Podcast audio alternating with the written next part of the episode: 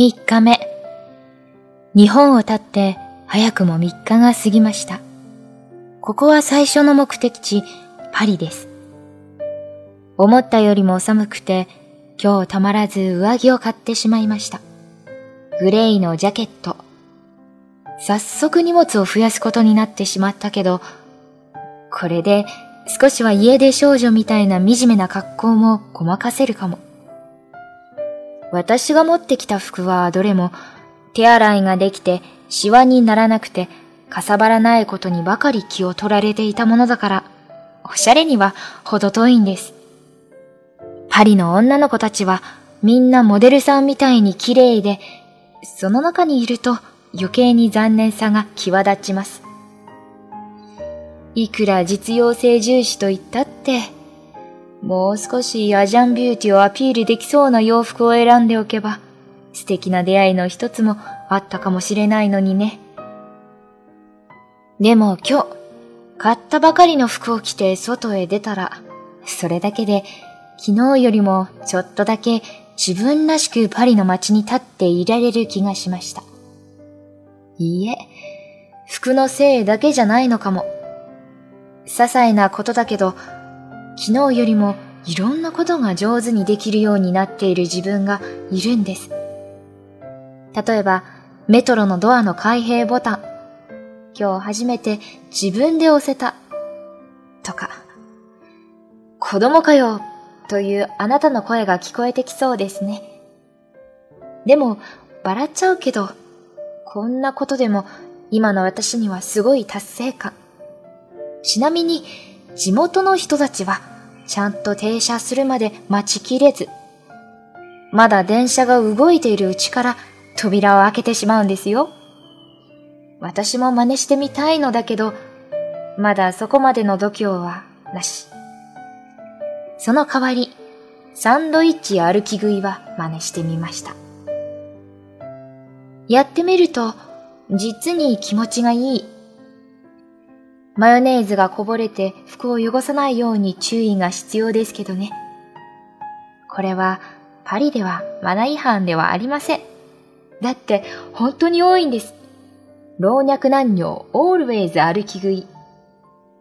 合に入っては合に従え。実際、レストランに入るより、テイクアウトして外のベンチで食べた方が、一人旅の私には気楽です。ご安心ください。旅の始まりは快調です。私はパリを楽しんでいます。昨日まではどうしても癖でサンキュー、ハローと英語で挨拶していたけど、メルシー、ボンジュールが板についてきたし、こんな短い時間の間にも人って少しずつしかし確実に環境に順応していくものなんですね。メトロのドアに歩き食い。私からの最初の手紙がこんなバカバカしい報告で、あなたは拍子抜けしたかもしれません。凱旋門とか、ルーブル美術館とか、ベルサイユ宮殿の話を待っていたかしら。初めてパリに来たというのに、私はまだ観光地らしいスポットにはほとんど足を運んでいないんです。かろうじでエッフェル塔の足元までは行ってみたものの、エレベーターが何機か故障中らしくて、ふもとには展望台へ行く人たちの行列がとぐろを巻いていたので、上へは登らなかったし。他人から見たら、せっかくパリまで行って、なぜそんなもったいないことをって言われちゃうのかも。けれど、取るに足りない小さな出来事を一つ一つ噛み締めながら積み重ねたこの3日間は、私にとってはとても濃厚で良い時間でした。最後にもう一つ、たわいもない、けれど私にとっては驚くべき事件がありました。今日帰り道で突然雨が降り出して傘もないし雨足はどんどん強くなるしひとまずお肉屋さんの軒先に避難してしばらく雨宿りさせてもらうことにしたんです。なかなか降り止まなくて空を見上げて気がついたらそのまま30分も経っていました。この私が、たかが雨のために足を止めるというだけでも驚きなのに、30分もじっとしてるなんてありえないことです。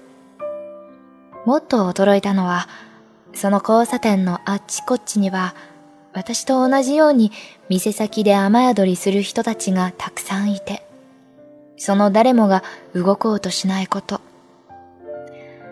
あの人たちはいつもああしているのだろうか。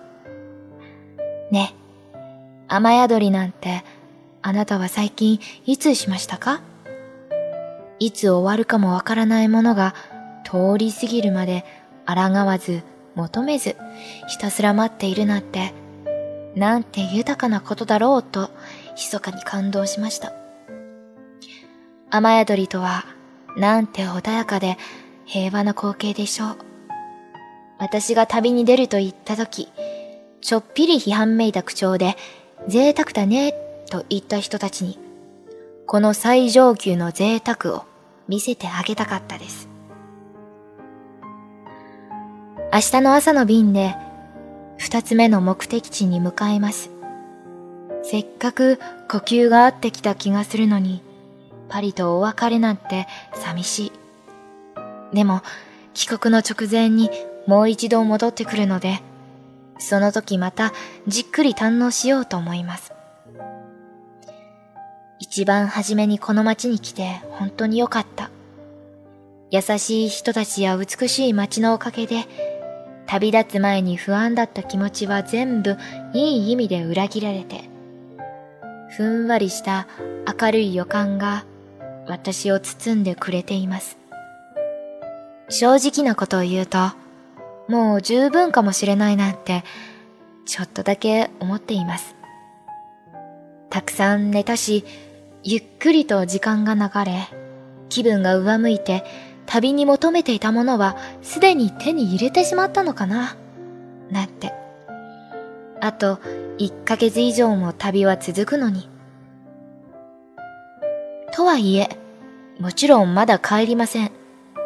次はプラハから手紙を書きます。それでは、また、パリにて。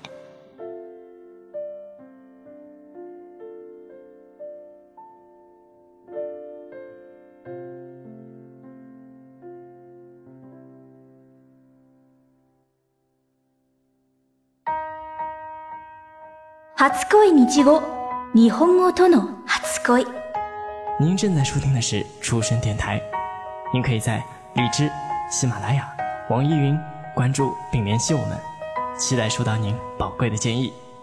同时欢迎关注出生日语微信公众号及新浪微博，了解日本资讯，学习日语知识。